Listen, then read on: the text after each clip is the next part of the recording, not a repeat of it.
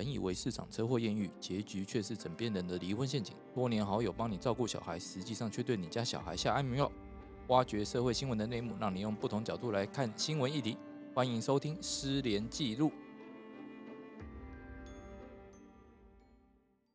今天是《失联记录》新年初一特辑。好，那我们今天要讲的主题是压岁钱与洗钱防治法以及借名登记关系。大家一定觉得说，三个怎么连在一起？我待会就连给你们看。好，那我们今天先来介绍今天的来宾。那首先是我旁边这一位第一次来的，邱永伟会计师，哎哎，你不想个昵称吗？算你已经讲了。没有啊，没有啊，讲个吉祥话，跟大家拜个早，拜个大年。家新年快乐，恭喜发财，财源滚滚来。好，那再来是我们的啊，固定班底安律师，大家新年快乐，虎年行大运。好，那再来是我们的大家好，我是施施荣成施律师，祝大家新年虎虎生风。好，那我是连瑞君连律师，那我就祝大家虎年行大运哦，虎虎生风。好，那今就回到我们今天的主题了。就以前小时候哦，大家应该都有拿过压岁钱嘛，拿过红包嘛。那你从亲戚那边拿到压岁钱之后，妈妈就会跟你讲，就说：“哎，这个钱哈、哦、放在你身上哦，怕你会掉啦，要不要我帮你保管？”哦，然后好，然后你就会讲说：“哦，傻傻就说哦，好啊。”然后钱就给妈妈了。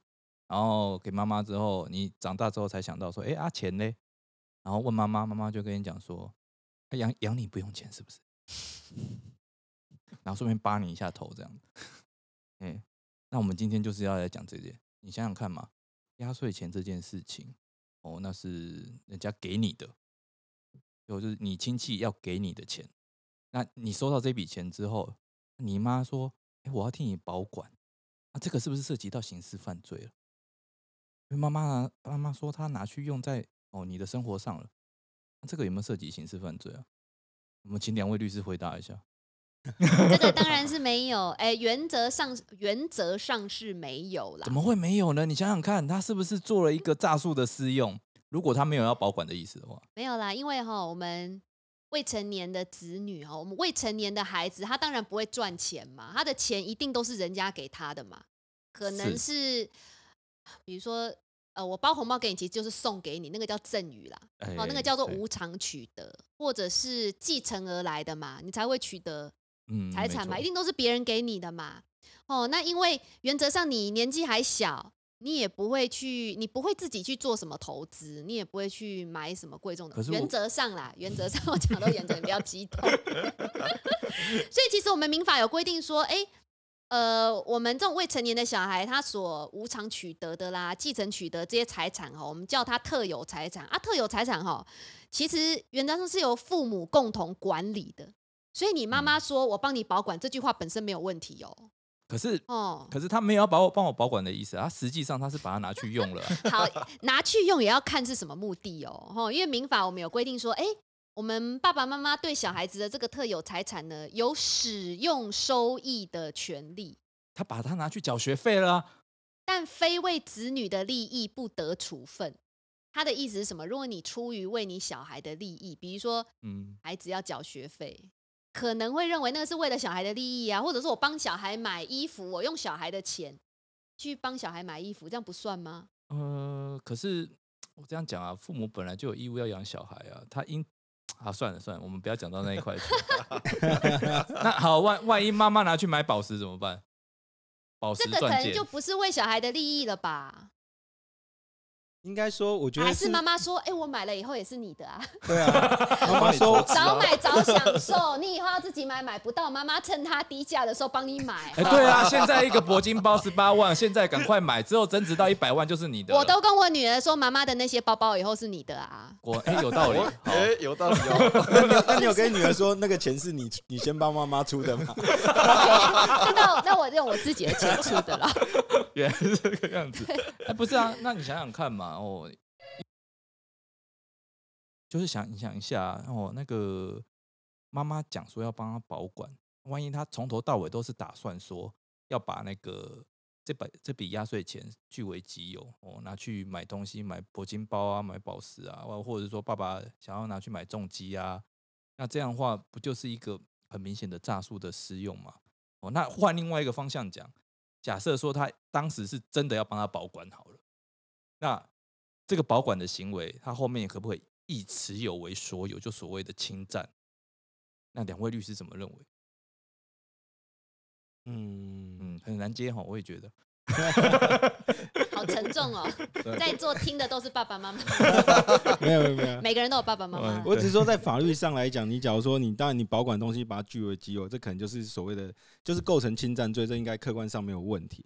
那只是说，就子女就是你把子女的呃帮子女保管的这个财物拿去做私人的使用，其实呃在法律上来讲，我觉得是是是是当然是认可，只是说这种情形，但因为可能在这只是我们聊天的一个一个一个有趣的话题啊，但是在呃，在我的认知里面，他假如说是为了子，当然就刚才有说过嘛，只要是为了子女的利益而使用的话，是是，他就不算是意，就是不是说据为己有的意图。可是这这到底要怎么认定？我觉得是很难的。对啊，其实我后来帮他们想了一个解套的方法，嗯，你知道我怎么解套吗？就说啊，其实这个亲戚根本不是要给小孩的啊、所以小那个钱根本就不会是小孩的啊，而是小孩只不过是他们的一个人头哦。因为其实亲戚，因为其实大家都知道嘛，就亲戚父母之间，他们都是想说，哎，我送你小孩，基本上也是你拿去用，那其实我就是给你钱哦，啊，小孩不过就是个幌子，啊，就是个人头户，那这是不是一个所谓的通谋虚伪意思表示？你要讲这么复杂，是不是？所以所以你的意思就是说，当我们过年每次在给红包的时候，他们每个都构成犯罪吗？还是每没有啦个都构成通谋虚伪没有犯罪啦假的我假的一个？有假的赠与，这其实都是一个假的赠与。我能理解连连律师讲的，因为通常大家会觉得说，我包给你小孩，我出了钱，那你也包回来给我，我们两个都不相欠。其实我们双方都没有要给小孩的意思，我们都只要让小孩当下开开心心，开心一下过节的气氛很重要，就是你姑姑给你的钱，其实是我包给你，我有包给你表姐，所以你姑包给你，然后那个钱都进到我们大，回到我们大人的口袋里 面，我们大家都没有出钱，我们只是让你看到那几秒，对对对，哎开哎心一晚。对啊，哎，可是这样子啊秋快啊，你想一下因为你是洗钱防治法的专家嘛，这样会不会涉及洗钱？这样会不会洗钱？没有吧？其实洗钱要先看有没有前置犯罪啦。啊，你嗯我刚刚不就讲了前置犯罪了嘛，诈欺跟侵占啊，对，但是这条线其实坦白讲一句话，那只是自己的感觉啊，对嘛？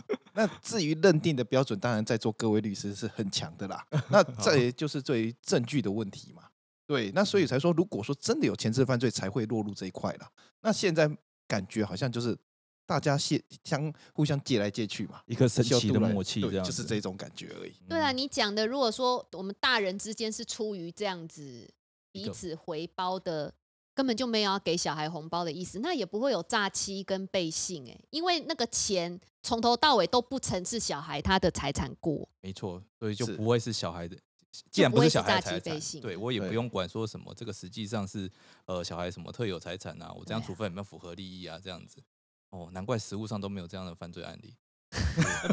那那我那我很简单，那我就小孩的角度上来讲，啊，你都说要给我，那只是说，然后又说要帮我保管，然后哎你们说，别忘了哦，你别忘了哦，未成年哦，对对，可是我的意思就是经，法定代理人同意啊。对，但是他单纯受纯受法律上之利益，哎，啊，对了，那哦个算是大，那个算是大人的心中保留。对，没错。哎、那这样的话，我们以后要区分一下，以后七岁以下，我们可以这样直接给，就说我要给你啊，七岁以后我就通通讲说你是限制行为能力人，你就单纯受律受有法律上利益的东西是可以做单独行为的。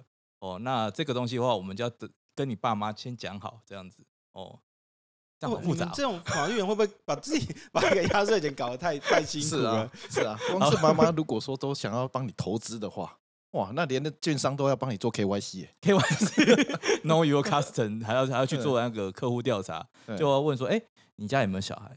你这个钱是不是从压岁钱里面来的？对啊，这样太累了吧？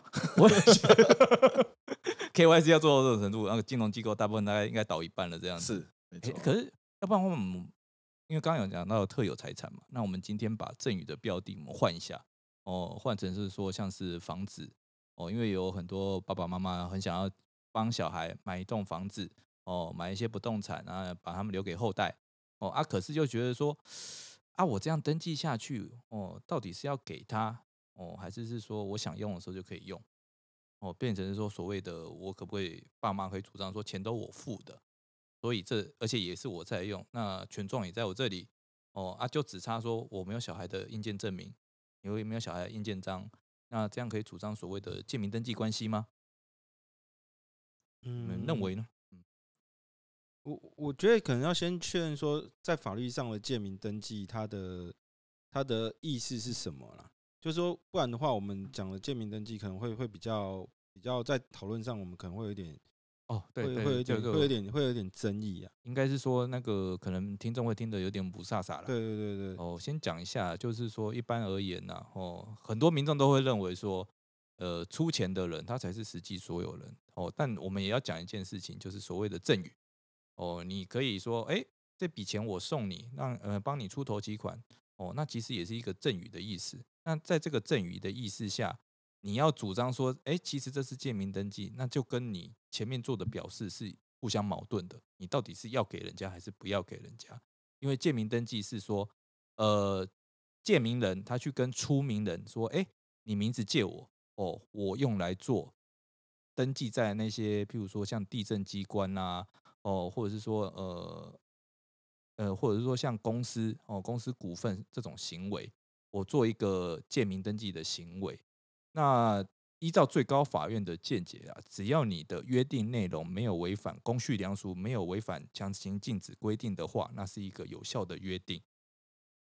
这边也还是要强调，就是说建名登记它毕竟还是一个双方的行为，它不是单方的行为。比如说 A 他的土地想要登记在 B 的名义下，嗯，必须这个 B 有认知到有人要把房子登记在他名义下哦，B 要积极的表示他同意哦，而不是老公我老婆不知道这件事情，完全不知道，我老公就直接把我财产登记在老婆的名下，这个其实可能不会认为成立借名登记契约耶，因为哦另一方完全很重要，呃那个还是要有一个合意哦，双方要有一个合意嗯，就是出名出名字登记的那个人，他要完全明了这件事情，他也明了到说这个土地的使用管理处分啊，还是由 A 啊，然后我同意，我同意你这么做，就因为有时候，因为自己也接触一些，就是小诶、父母老了，但年纪年纪轻的时候把房子登记在小孩名下这种，然后就老了之后，那个小孩就不想养他嘛，就想把他赶出去嘛。哦，那我想说，我们可不可以先做一些事先的预防？就是说我先写一份借名登记合约，在小孩还小的时候就跟他讲说，哎、上面签名啊，然后日期不要压，然后就后来等他那个收回去之后，你就把那个日期写到他成年之后这样子。其实这样没有不可以啊，只是你可能不能自己代理啊。你不因为因为原则上小孩子的法定代理人就是你呀、那可能要有另外一个人。或没有啊，没有，我压我把那个啊、契约日期压到那个他成年以后啊。那可能我们认定这个合约有效与否会回归到，还是要看签约当下啦。我就不要录，回避不了。我什么都不要给他对啦，这是举证的问题啦。但是笔记 会有差吧？我一年级的字，我妈前几天找出我嗯四年级的国语的习作、哎，真那个假字跟我现在的字长得超级不一样。啊，我知道，我知道他，现在是要主跟你主张借名登记吗？他拿来跟我女儿说：“你看看你妈妈以前字写多漂亮，你功课写成这样子。”对啊，我小时候字跟现在长得很不一样哎、。可是那那好，那我就把它改一下嘛，我改成说我等他十七八岁，我再教他签。反正那个那个年代，那么这个年纪的小孩也不会懂太多，就说你签就对了，问那么多干嘛？想不想要零用钱？他就签下去。只是我的意思就是说，当你在他小朋友十七八岁或是更小的时候，就想要让他签一个借名登记，那你 你不是根本就不信任这个小孩了？当然不信任啦、那你那时候为什么要登记他的名字？没有以防万一啦，因为有时候小孩养大了，他在想什么你也不懂了。哦啊，这个时候就是一个安全措施。算了，哎、我我 这个你其实要怎么做。是可以，没有不行。是啊，是啊，是是？这个法律行为没有一定不行啊。对，但但但那个这个只是讲好玩的哈，大家不要真的去做啊，这是这很容易打坏感情。没错，我我先简单一下，就是借名登记，其实就白话来讲，就是说借用他人的名义去办理这种不动产或是其他需要登记的财产的法律关系。换句话说，通常来讲，这个财产关系通常是需要登记的，比如说像我们的不动产登记，或者像股票这些，这是需要一些对外有公示性的东西，才需要去借借他人的名义嘛，因为他要登记，所以他才有借名登记这件事情。不过借名登记这件事情，就像刚才刚才说的，这这部分来讲，在法律原则上来讲不违反公序良俗的状况之下的话，我们目前实务是认可的。只是说最近来讲，是之前有一个呃民事大法庭的决定，针对原住民保留地的这一块来讲话，他认为说建名登记的话，可能就是假如说你用建名登记的话，可能会就是你跟原住民跟汉人的一种交易的话，你是用建民登记的方式建民在某一个原住民的身上，因为原住民保留地它的前提是只有原住民间才可以去做买卖，所以你它是不能够转让给诶、汉人，就是原住民以外的人。那所以他们假如是登记在，就是假如说，诶、有一个汉人去借用一个原住民的这个人头，就是说他们是出名人，然后我是借名借用他的名字的人来去做登记的话，那这个东西就有可能被认为是说违反这个原住民保留地的这个精神，而被当作是无效。那假如说我们回归到小朋友这一块来讲话，就是说他到底违反了什么？嗯应该是说，风序良俗。他没有啊，这种单纯的我预先做财产分配的，这个不会违反公序良俗啊，而且这个是动机与目的，那个跟内容本身有差别。对，因为就变成说我契约看我契约怎么写的问题而已啊。对，可是我说你只要用登建名登记的话，那其实你赠与也可以啊，你负负担的赠与也其实也是一种方式啊是。啊，还有一种信托也是啊，哦对对对，信托也不错是，啊，对，可是信托给小孩应该还可以啊，应该可以。因为说其实建民登记应该说在法律界来讲最有争议的点就是说，它会产生形式上跟实质上针对同一个所有权会有两个主人，对嗯，就是说到底谁才是实际上这个建民物的主人？比如说不动产，我建民登记在小孩子名下，形式上小孩子才是这个这个物的这个房子的不动产的所有权人。可是呢，在我们实际的操作上，其实父母他才是就是买的这个人才是实际的使使用收益。换句话说，会产生一个名实不相符的状况。嗯但是说以台湾来讲，目前来讲，我们最高法院是肯认说，假如没有违反公序良俗，是是是认可的。对啊，只是说当然我们我嗯刚刚会想说，我们要做这种契约，先给小孩签，最主要是为了预防最高法院他另外一个见解嘛，他是讲说，哎、如果小孩这个时候因为名字是他的，他去做一个处分，这处分有没有效？就是说我拿去卖，我拿去抵押贷款，然后我嗯借了一大笔钱出来，全部花光。哦，抱歉，这个有效。对啊，最高法院讲说，因为你活该啊，你把名字给人家啦，啊，你小孩不孝，那是你家的事啊。哦，那你做他小孩做这些处分有没有效？有效，你不能跟人家讲说，然后这处分无效，涂抵呃把那个抵押权涂销掉，哦，把这所有权移转涂销掉都不行，那会嗯变成是说，我们还是得想办法，我们帮当事人解决问题。欸 可是你这样没办法当人解决问题。我问你，那你刚才按照你的说法，你说建民登记，我先写一个契约，那我小孩是把它卖掉了是啊，卖掉啊。对啊，对啊哎那差别在哪里糟糕，是啊哎，你讲有道理。所以一般以前在学法律的时候，不是有动产系，呃，动态交易跟静态交易，它会保先优先保障动态交易啊。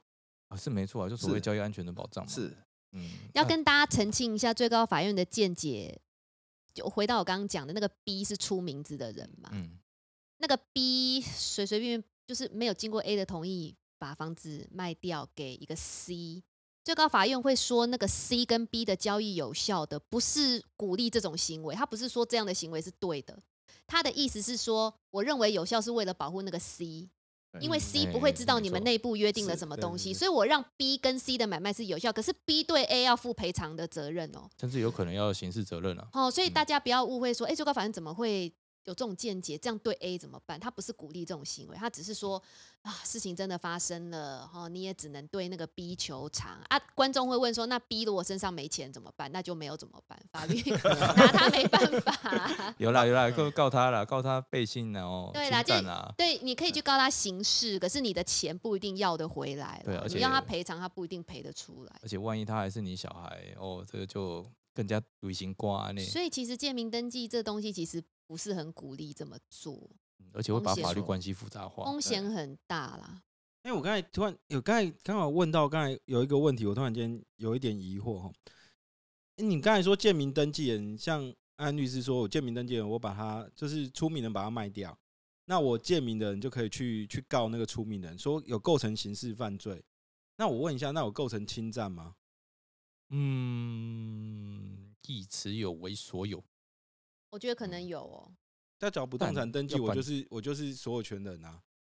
持因为最主要还是看这个持有关系怎么认定。如果说你说持有关系，他自己出名人本身就有在，啊那个借借名人他本来就有在使用收益的，哦，那你这样子把它卖掉了，那不就是一个巨？可是它是亦持有为所有，我本来就所有啊，哦，因为形式上上我是所有权人啊。形式上，嗯呃，我们刑法上的那个亦持有为所有，那个所有可能不完全等同于民法上的所有权。嗯，嗯嗯，哎，对应该说就是民事上依照那个东西在财产归属上不属于你的，可是你认你却改变这个意思。我们是在讲哇，好硬哦！等一下我们这个换有点太硬了，但是 是跟观众们说，没关系。，我说这个一定有构成背信，我们先讲少一定有背信。结论，可能会有背信问题，不要擅自这么做。对对对，大家要嗯三思而后行。就那虽然说那个名字上是你的，你要做之前还是要想清楚。不是说名字是你就就真的是你的、欸对对，就是可能不知情的人会认为是你的，可是你真的卖掉，你就是会有事啊。对啊，你要赔人家，你可能有刑事责任啊。对对对对对，就大家要想清楚啊哈，不要不要误触法网。所以，嗯嗯，压岁钱不要乱拿，不要乱用，是这个意思喽。不是，没有啦，爸妈要跟小孩讲清楚啦。哦，其哦实最好的嗯方法是说，你跟小孩讲清楚，这些钱会拿来做什么运用，我拿去存，或者说啊，我们家境贫寒，你这点钱是我们的救命钱，我拿去过生活好不好？可以吗？还是跟爸爸妈妈强调一下，那个孩子的压岁钱，如果你孩子的钱你可以保管，可是如果你要把它花掉，你要利用掉的话，必须要为小孩子的利益啦。对啊，而且可能要比较显而易见的利益，那个太间接的，比如说买一台车，我可以载你啊，那个可能有点太间接了。嗯，那吃个饭总行了吧？吃个饭，我觉得那个可以，那譬如说吃一顿龙虾大餐，然后不带小孩去，这个就不行啊，就不是为小孩的利益，我要吃饱我才能带小孩啊，是不是？这是不是有道理？这个就太近我觉得对这是不太家暴。是太没错。你对你小孩做经济上的控制，我都很怕连监理长都是没来，有点可惜。我很怕连律这边都讲出说占鸠嘎也是可以的，我很怕这句话。郑就刚应该不会在吧？不会啊，不会啊。那个当然啊还是以小孩利益为出发点啊。哦对啦对大家就是说，你帮小孩，因为父母是一个怎样讲，只是一个法定代理人哦。那你当然说有一个亲情上的连接，但这亲情上的连接不应该无限扩张了。哦对啊，说什么小孩的就是我的，我的还是我的，这样不行的。是啊，是啊，对对小孩的东西不是你的，是他的，其实。对对，而且长大之后你就知道是就是没错像要生出这种我这种逆子的话就惨了。打请求。到时候真的就整天想着说要跟妈妈你们在座有人的压岁钱是从小就有被乖乖的存在你们的账户里吗？没有，我们从小干的事情就是怎么样把压岁钱藏起来。因为我回想起来，我高中以前的压岁钱去哪，我不是很清楚、欸，我也没问过我妈，我怕他回答不出来。他不是他不是每次都 这是个贴心的女儿。伯母已经包给我们的，是我要包回去给他的，就这样没了吗？哎，不是都这样就没了吗？欸可是我没有欸，我们家大人的不会跟我们我的压岁钱好像都真的都是我自己拿的欸。啊，好真的哦棒好好好棒哦！我只有一个一个东西是我那时候后来有找没找到的，嗯，就是我小时候我妈有跟我说，我出生的时候我外公有送我那个蜜月的那些礼物，嗯然后我那时候哎、我一因为我之前我我妈都会帮她放在一个地方，她说那个地方就是就是我的东西，然后还后来我有一次不知道是什么原因我去看，哎、为什么不见了？嗯，很久，因为我他们都忘记了。然后后来我记得不知道去年还前几年，我问他，我妈说没有啊，我就是放在哪边哪边，她还是被收着。我印象中我自己的钱真的没有被我妈妈拿去用过、哎他都没有跟你讲说，来来来，我帮你保管，都没有吗？没有没有没有没有。难怪你今天都没办法加入文化。我女儿也是，我女儿压岁钱我都有帮她存起来耶。对啊对对，啊，你这个才是正常的啊。然后我帮我女儿买了一个储蓄型保险，然后就从她的压岁钱账户扣，哦这样可以吧？哎对啊也是为了她的利益啊。对对那个我打算以后等她成年，她大学她自己去解她的储蓄型保险。哎，这其实是好的，我觉得这样好像感觉嗯，就帮他去做投资这样子。是啊，哎，那这样不错。未来的预做规划啦。对啊，嗯其实我讲到这个、啊，你刚讲到小时候的事情，我也想到以前大概我大概小五小六就想到这件事情了，要去跟问就是我要告，你，没有，我就问我妈这件事，那你妈怎么回答你我？妈就真的就用我开头讲的啊，就啊起立面挤有了，没有啊没有啊，然后后来就想到说，好，那以后那个我得拿到压岁钱，对不对？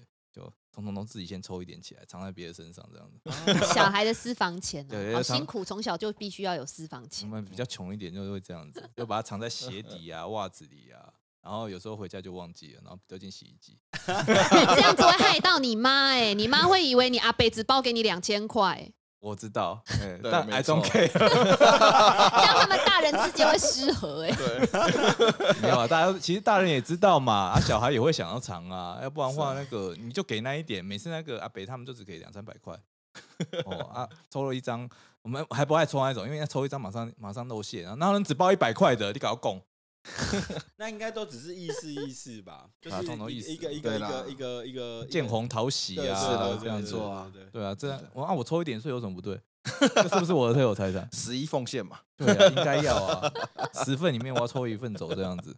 好了，好，今天也到这边哎、等一下、哎我先跟一下那个小孩，先先跟那个在如果听我们的听众有未成年的话，记得不要学，我们都在教坏小孩，这样不行，这样不行。然后大人不要给小孩听，啊，也不要随便去告你爸妈，他是为你好嘛。我没有告 他。对，他也不要随便抽走哦。呃抽走我我是觉得，嗯，好，没事。